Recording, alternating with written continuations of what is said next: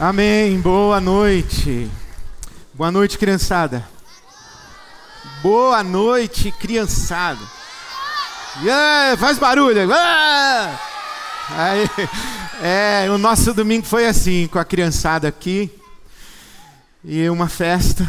Domingo passado eu falei que ia ser uma santa folia, essa aqui é a santa folia. Graças a Deus pelas crianças. Graças a Deus que a nossa igreja tem criança, graças a Deus pelas crianças. As crianças são presentes de Deus. Crianças são presentes de Deus para a família, crianças são presentes de Deus para a igreja, crianças são presentes de Deus para o mundo. Então, graças a Deus pelas crianças.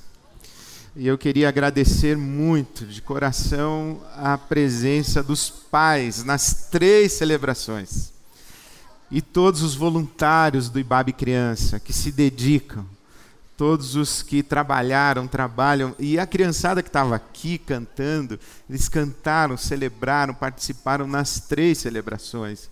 E os pais passaram domingo aqui, os voluntários. Então, nós temos esse privilégio tão grande de receber a cada domingo na Ibabe mais de mil crianças. E isso é vida, isso é alegria, isso é movimento, isso é sonho, isso é esperança, isso é futuro. Graças a Deus.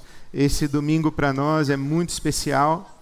Eu diria que é um domingo inesquecível para nós. Não me recordo de termos tido um domingo com as crianças celebrando conosco aqui. As crianças ficam no Ibabe Criança, mas hoje, de maneira muito especial, estão aqui conosco para essa conversa sobre Siga o Mestre. Siga o Mestre é o programa do IBAB Criança para esse primeiro semestre. Siga o Mestre é o conceito, a ideia que está por trás da palavra discipulado. Discípulo é um seguidor. Ser um discípulo de Jesus é ser um seguidor de Jesus. Ser uma discípula de Jesus é ser uma seguidora de Jesus.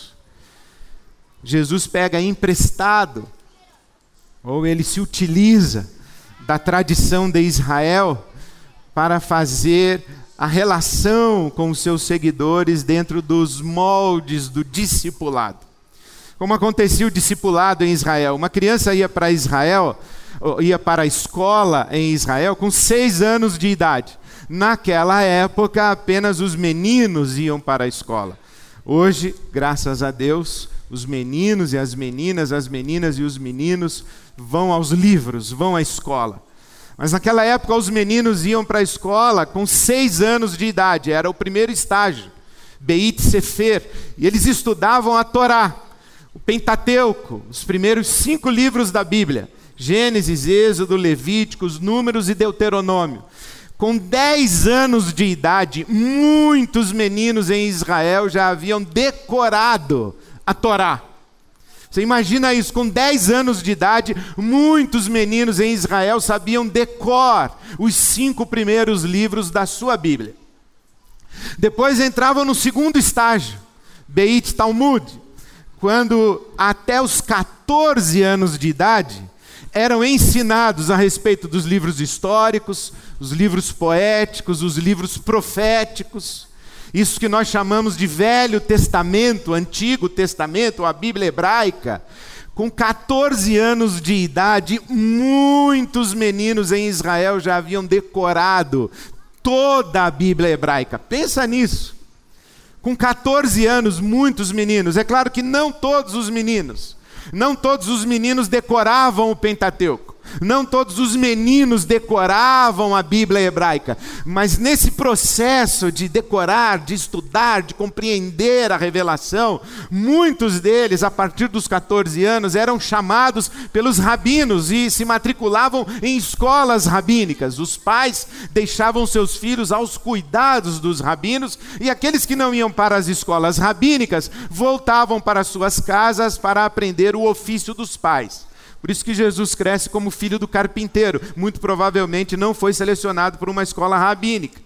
Mas esses meninos que iam estudar aos pés de um rabino, eles tinham uma grande ambição Dizia-se em Israel que os meninos deveriam se deixar cobrir pela poeira dos pés dos seus rabinos, isto é, eles deveriam seguir os rabinos tão de perto Onde o rabino fosse, os meninos iriam atrás, de tal maneira que ao final do dia, os meninos estariam cobertos pela poeira dos pés dos seus rabinos, isto é, estavam acompanhando cada detalhe da vida dos seus rabinos, porque a grande ambição desses meninos era que eles se tornassem semelhantes aos seus rabinos. Não era que eles soubessem o que o rabino sabia, eles queriam ser iguais aos seus rabinos. É como nós dizemos assim: ah, eu quero ser que nem você quando crescer. Era isso que um menino em Israel falava a respeito do seu mestre.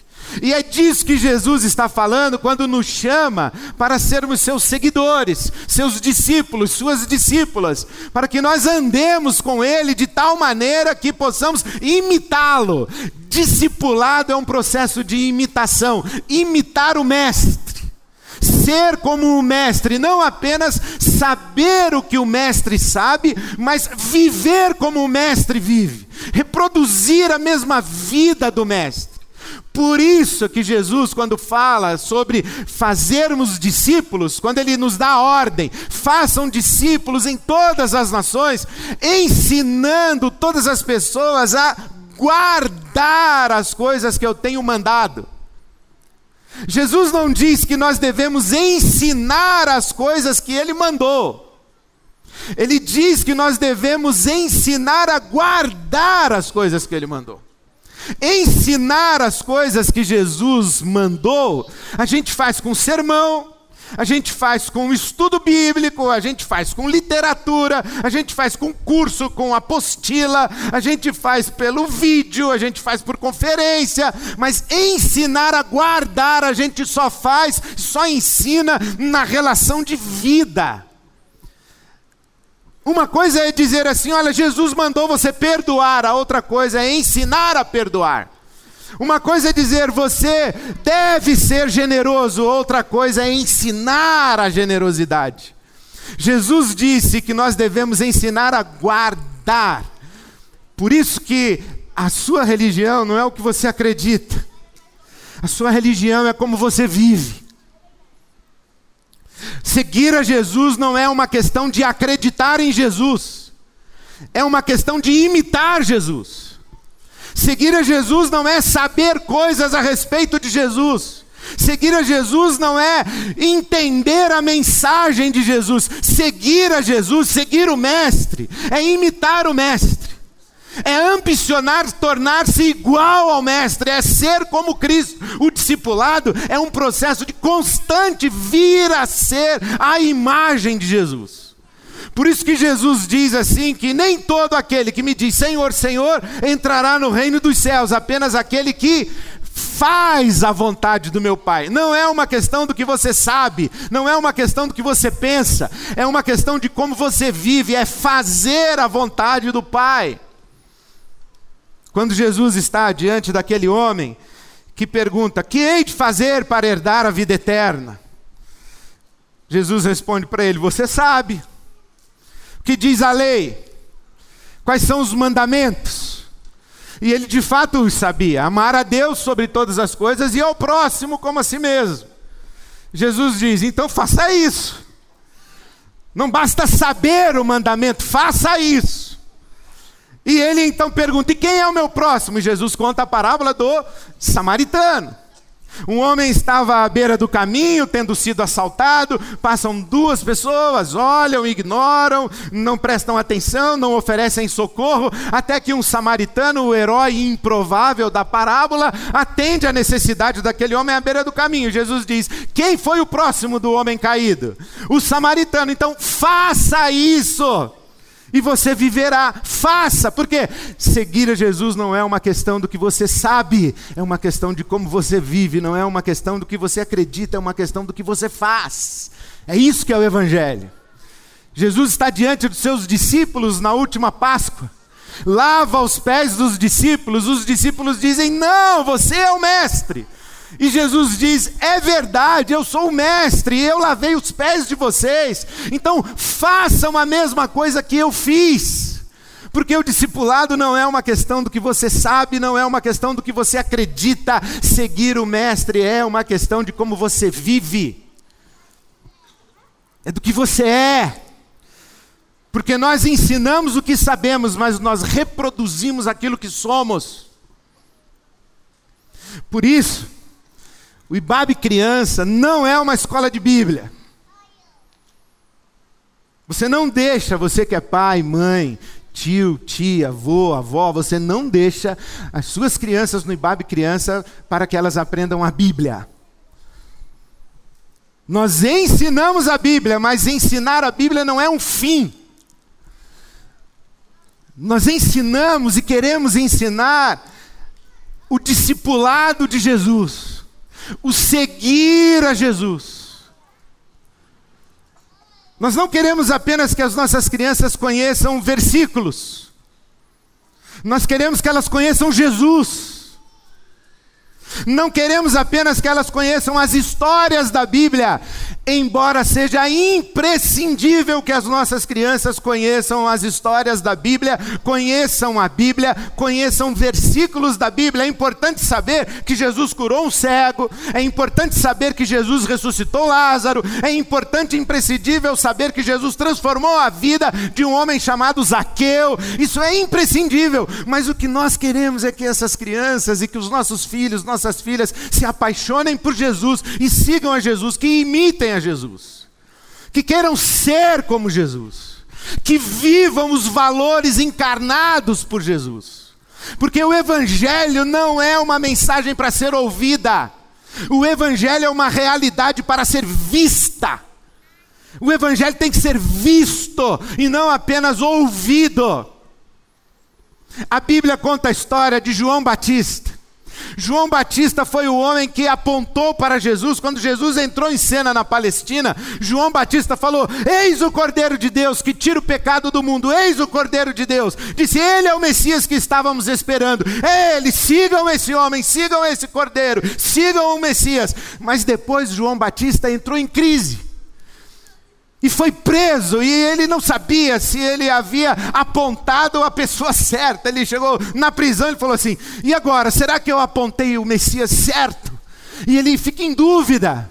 Então chama os seus discípulos, os discípulos de João Batista. João Batista chama os seus discípulos e fala assim para eles: Olha, voltem, vão até Jesus, perguntem para ele se ele é mesmo o Messias, se eu apontei o cara certo. E os discípulos vão até Jesus e fazem a pergunta para ele, e Jesus responde da seguinte maneira: Voltem e digam a João Batista o que vocês estão vendo.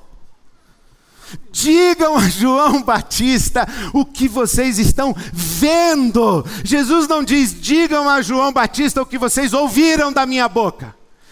Contem para ele as minhas histórias, as minhas parábolas, os meus ensinos, a minha interpretação da lei. Não foi isso que Jesus disse. Jesus disse: contem para João Batista o que vocês estão vendo, porque o reino de Deus é uma realidade para ser vista e não uma mensagem a ser divulgada. Nós podemos divulgar a nossa mensagem, dar aula de Bíblia, pregar o Evangelho, mas o que nós queremos mesmo é que Jesus seja visto em nós. Nós queremos que a beleza de Cristo transborde de nós. Porque nós podemos dar uma aula de Bíblia com criatividade, com arte, com música.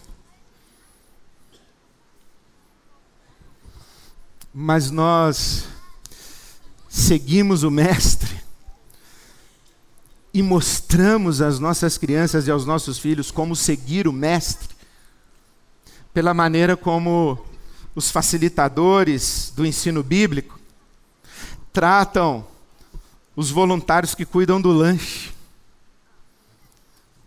Você pode ensinar Bíblia para os seus filhos no cultinho, mas eles aprendem a seguir o Mestre sentados no banco de trás do seu carro, quando você está indo embora da igreja.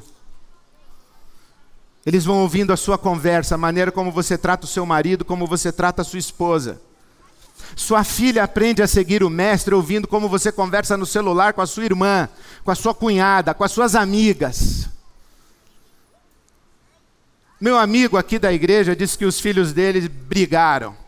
Coisa rara, não acontece isso. As crianças brigaram. Ele levou os filhos ao quarto e disse: Olha, o irmãozinho não pode bater na irmãozinha, na irmãzinha, peça perdão. E o menino, meio contrariado, pediu perdão para a irmã. Agora dá um abraço. Mais contrariado ainda, deu um abraço na irmã. Agora vamos fazer uma oração, pede perdão para o papai do céu, para vocês não brigarem mais. E o menininho começou a orar: Papai do céu, me perdoa que eu bati na minha irmã. E me ajuda a não brigar mais com ela. E ajuda o papai também a não brigar com a mamãe. Essa gritaria aqui em casa.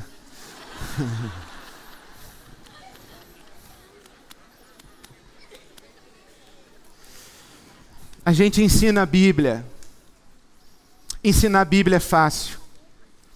Seguir o Mestre é um grande desafio da nossa vida. E ensinar a seguir o Mestre é um privilégio maravilhoso, sagrado, que nós temos a começar das nossas crianças e a começar das nossas casas.